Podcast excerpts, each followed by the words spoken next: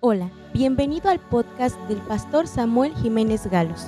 Disfruta del mensaje, compártelo en tus redes sociales y deja que Dios te hable hoy.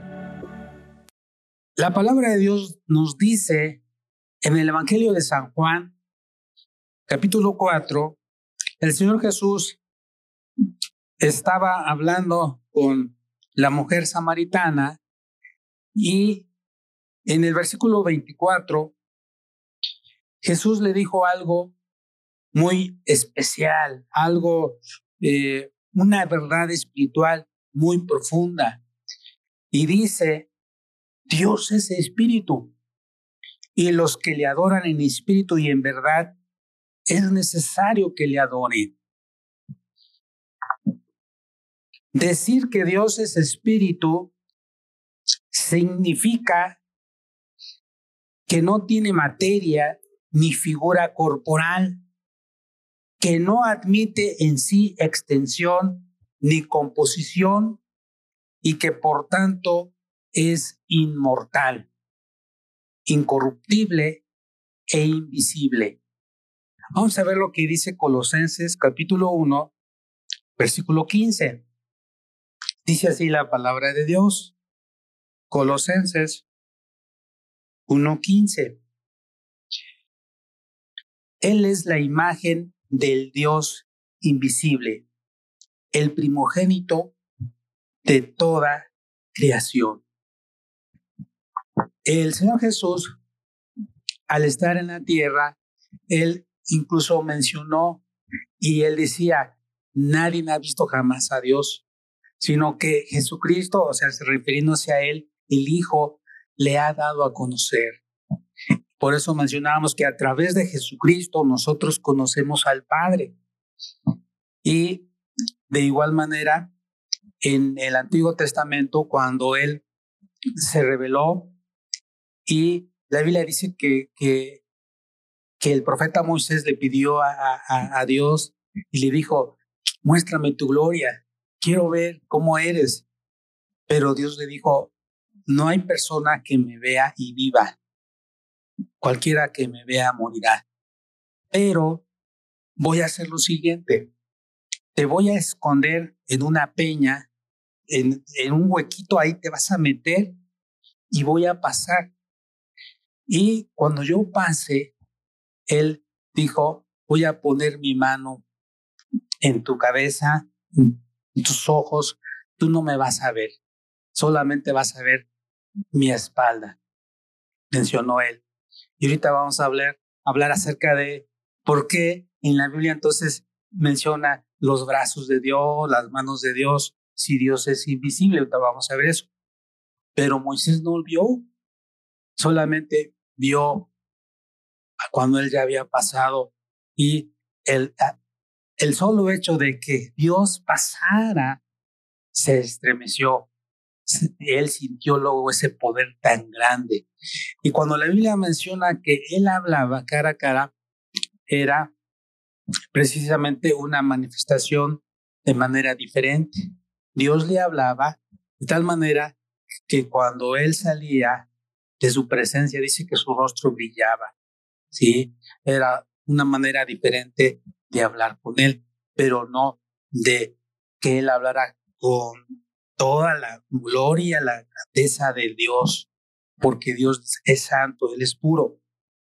Y cuando menciona que Dios es espíritu, también es muy importante que Dios es personal, es decir, alguien que se conoce y se posee a sí mismo de una manera original. Esto es muy importante. ¿Sí? Dios es espíritu. Y de igual manera, por ejemplo, en las cosas que Él ha creado, nosotros no podemos ver el, aire, no vemos el viento, ¿sí? Vemos lo que sucede cuando está el viento, pero no podemos ver el aire. Pero nos damos cuenta que, ah, que hay aire y nos damos cuenta también, por ejemplo, con el oxígeno podemos respirar. Entonces, el hecho de que hay cosas que nosotros como humanos no vemos, no significa que, que no existan. Fíjense que en una ocasión eh, una mujer decía, yo no creo en Dios, porque yo no creo en las cosas que no veo. Y entonces le dice uno de sus alumnos, eh, maestra, ¿usted tiene cerebro? Y ella dice, sí. Dice, pues la verdad no le vemos al cerebro. Probablemente no tenga. Entonces ella se quedó sacada de onda porque pues el hecho de que no veamos el cerebro no significa que no tengamos, ¿verdad? Entonces el Señor Jesús les dijo a sus discípulos, bienaventurados los que no vieron ni creyeron. Entonces es muy importante creer en la grandeza de Dios, creer que Él, es, que Él existe y que Él es real. Pero vamos más adelante. Dios, hablando acerca de que Dios es espíritu, nos habla de que Dios es inmaterial. El hecho de que no podamos ver o palpar una cosa no quiere decir que no exista. Nadie ha visto a Dios jamás. Vamos a ver lo que dice San Juan 1.18. Dice, a Dios nadie le vio jamás. El unigénito Hijo está en el seno del Padre, Él le ha dado a conocer. Y esto es muy importante, porque pues el Señor Jesús, siendo Dios, Él, pues estaba con su Padre, por amor a nosotros, ser humano. Entonces Él le ha dado a conocer. Él se nos ha revelado, por sus obras y sobre todo por su palabra. Es a través de su palabra como nosotros conocemos a Dios. Todas las expresiones bíblicas que nos presentan a Dios como teniendo ojos, oídos, manos, brazos, corazón, etcétera, han de interpretarse como antropomorfismos que tiene que ver como forma de hombre o lenguaje figurado, por el que la palabra de Dios quiere adaptarse a nuestro modo de imaginarnos a una persona. Y un ejemplo de ello lo encontramos en, en Isaías. Vamos a ver lo que dice Isaías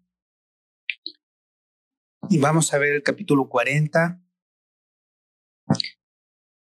Isaías 40, versículo 12. Dice, ¿quién midió las aguas con el hueco de su mano? A ver, pon tu mano así. Y nos habla, eh, esto nos está hablando acerca de el incomparable Dios de Israel. ¿Quién midió las aguas con el hueco de su mano y los cielos con su palmo. Ahora, mano, con su palmo, con tres dedos, con tres dedos juntó el polvo de la tierra y pesó los montes con balanza y con pesas los collados. ¿Quién enseñó al Espíritu de Jehová o le aconsejó enseñándole? ¿A quién pidió consejo para ser avisado? ¿Quién le enseñó el camino del juicio o le enseñó ciencia o le mostró la senda de la prudencia? He aquí que las naciones le son como la gota del agua que cae del cubo y como menudo polvo en las balanzas le son estimadas. He aquí que hace desaparecer las islas como polvo. Hasta ahí nada más. Fíjense. Entonces, esto nos, nos habla de una manera en un lenguaje figurado. No es que Dios tenga una mano grande, grandísima, que, que, que, que, está sosteniendo todo el, el agua de los océanos, no, sino que esto nos da una idea para que entendamos que Dios es grande, Dios es magnífico. Entonces, Él, él nos menciona para que le entendamos que Él es todopoderoso. Después vamos a hablar acerca de eso también, de esas, esos atributos. Y entonces, pero tan solo eso, ¿qué no puede hacer Dios si, Dios es grande? Esto es muy importante. Dios no puede dejar de existir. En este sentido, se nos dice en Primera de Timoteo, vamos a ver lo que dice capítulo 6, versículo 16. Dice, el único que tiene inmortalidad, que habita en luz inaccesible, a quien ninguno de los hombres ha visto ni puede ver, al cual sea la honra y el imperio sempiterno. Amén. Nuevamente, en este pasaje nos menciona que nadie ha visto a Dios, al, Dios Padre, al Dios, porque Él es espíritu. Algún día vamos a estar en su presencia y, vamos a, a ver, vamos a ver a Dios, vamos a ver a través de Jesucristo nosotros podemos ver a Dios y, y por eso eh, Dios en su amor, en su infinita misericordia, envió a su Hijo y un día vamos a ver a Jesucristo. Por eso cuando nosotros oramos y cuando estamos en, en, las reuniones, ya sea en los, en los cultos fúnebres, nosotros cantamos y decimos, cara a cara espero verle. Un día vamos a estar en la presencia de Dios y vamos a ver a Jesús, vamos a adorarle, vamos a agradecerle por lo que Él ha hecho, por sus cuidados, por su protección, por su amor, por su misericordia, por todo lo que Él ha hecho con nosotros. Pero también hay algo importante. Dios es un ser personal. La escritura no solo nos dice que Él, que el Espíritu todo lo escudriña, aún lo profundo de Dios, sino también que Dios toma sus decisiones según su beneplácito, según el designio de su voluntad. Efesios capítulo 1.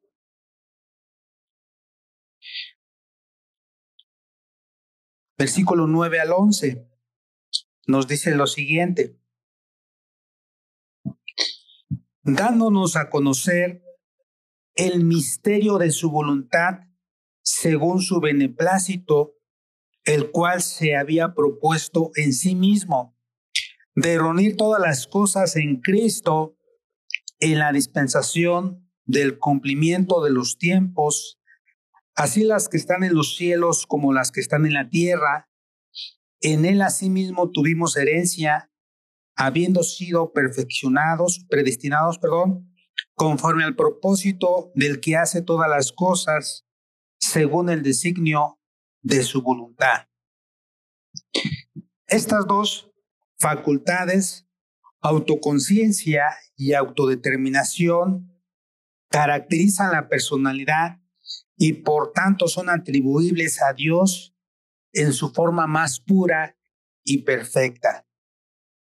El que Dios, el Dios verdadero sea personal, significa que es alguien que ha pensado en mí desde la eternidad, que pudo expresarse y se ha expresado, se ha dirigido al hombre, a ti, a mí, a todos los hombres. En Hechos, capítulo 17, versículo 30, pero Dios, habiendo pasado por alto los tiempos de esta ignorancia, ahora manda a todos los hombres en todo lugar que se arrepientan y en Efesios capítulo 1, versículo 3 dice, bendito sea el Dios y Padre de nuestro Señor Jesucristo, que nos bendijo con toda bendición espiritual en los lugares celestiales en Cristo, según nos escogió Él antes de la fundación del mundo para que fuésemos santos y sin mancha delante de Él, en amor, habiéndonos predestinado para ser adoptados hijos suyos por medio de Jesucristo, según el puro afecto de su voluntad, para alabanza de la gloria de su gracia, con la cual nos hizo aceptos en el amado. Qué bendición, amados hermanos, desde antes de la fundación del mundo, Él ya nos había predestinado, Él ya te había predestinado a ti y a mí para que anduviésemos en su camino, para que anduviésemos en, en Él, para que estuviésemos en Él, para que le fuésemos santos y sin manchas delante de Él. Qué bendición que Dios pensó en cada uno de nosotros y en las demás personas.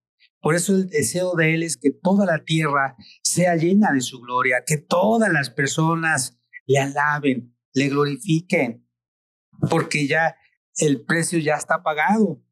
Él dio su vida por nosotros, Señor Jesús. Fíjate que este es muy importante, este es, es algo grande, el hecho de saber que todas las personas han sido predestinadas para ser salvas. Desafortunadamente no todas van a ser salvas porque han rechazado a Jesucristo y algunos otros lo van a seguir haciendo. Pero eso no, no es lo que Dios quiere. Imagínense, ya el, la salvación que Dios nos ha dado, ya ahí viene incluido la salvación, la vida eterna, el perdón. La Biblia dice, si alguno mire pecado, abogado tenemos para con el Padre como seres humanos y estar acá en la tierra, pues a veces nuestra naturaleza sigue siendo pecaminosa y a veces pecamos, ¿no? Y entonces Dios nos perdona si nosotros le pedimos perdón, dice abogado tenemos para con el Padre Jesucristo, pero también Él nos sana. Dice que en la cruz Él llevó nuestras enfermedades y nuestras dolencias y por sus llagas somos curados. Ya Dios pagó el precio. Tenemos que apropiarnos de la sanidad y por eso dice en el Salmo 103, bendice alma mía a Jehová y no olvides ninguno de sus beneficios. Bendice alma mía a Jehová. Él es el que sana todas tus dolencias. Él es el que rescata del hoyo tu vida, de que te vayan a enterrar dos o tres metros bajo tierra. Él dice, todavía no es el momento todavía necesitas vivir más porque no has cumplido con el propósito por el cual te tengo acá en la tierra. Pero también nos dice que Él es el que nos corona de favores y misericordias. Y Él no, es, no, no está así como que con una libretita diciendo, pues ya te, ya te he hecho varios favores, ahora este favor que se hace, favor se paga. No, Él no es así. No, dice, no, no, no, ya es verdad que eh, te corono de favores y misericordias. Ayer te hice favores, hoy también, y yo no tengo acá una libreta de que ya cuántos favores te he hecho, no, lo que, lo que tú me pidas, hija, lo que me pidas, hijo, yo te lo doy, siempre y cuando sea de acuerdo a mi voluntad. Y la voluntad de Dios es nuestra santificación, la voluntad de Dios es que estemos sanos, la voluntad de Dios es que nosotros vayamos delante de Él y le digamos, Señor, te necesito, vengo delante de ti. Y, también su voluntad es darnos lo que necesitamos, primeramente lo espiritual, darnos al Espíritu Santo y también darnos, darnos el pan de cada día. Esto es muy, muy, muy interesante. Dice algo también el que Dios, el Dios verdadero sea personal, significa que es alguien que ha pensado en mí desde la eternidad, que puede expresarse y se ha expresado. Se ha dirigido al hombre, a ti a mí, a todos los hombres, a quien podemos hablar, orar, no como a una cósmica fuerza universal, sino como a un tú o usted al dirigirnos a Él. A veces nos dirigimos, Señor Jesús, te amo, te necesito, o, Padre de la Gloria. Hay quienes se dirigen de usted y no está mal. Sí, vengo ante usted, oh Padre, porque usted es bueno, porque usted me ha amado. Y también, o sea, no hay ningún problema si nos dirigimos a Él de usted o de tú. Vengo ante ti, oh Dios, porque te amo, te necesito. Lo más importante es nuestra comunión con Él, que tengamos una relación con Él personal. Así podemos ver que uno de los atributos de Dios es que Él es espíritu. Y la Biblia dice en San Juan 4:24, Dios es espíritu y los que le adoran en espíritu y en verdad, es necesario que le adoren. Esperamos que este mensaje haya bendecido tu vida. No olvides compartirlo y suscribirte.